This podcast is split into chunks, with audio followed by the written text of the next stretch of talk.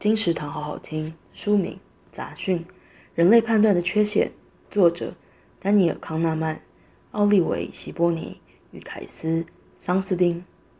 生活中每天都需要做判断，但相同的事对应到不同的人，所做出的判断有时会不大相同，甚至是同一个人、同一件事，但前后两次的结果就彼此南辕北辙。作者举出大多是因为过程中受到偏误及杂讯的影响，产生差异。偏误通常是较具体可以解释的错误，但是杂讯则因为不具体，无法被轻易观察，也就容易被忽略。为了避免过多杂讯造成判断错误，作者提出了决策保健的策略，也就是把判断结构化，用分解、独立性以及延迟做出整体判断的三个原则。来做出每一次的判断，更重要的是以开放心态听取周遭各种不同意见，再综合多数意见，做出对个人或团体的最佳判断。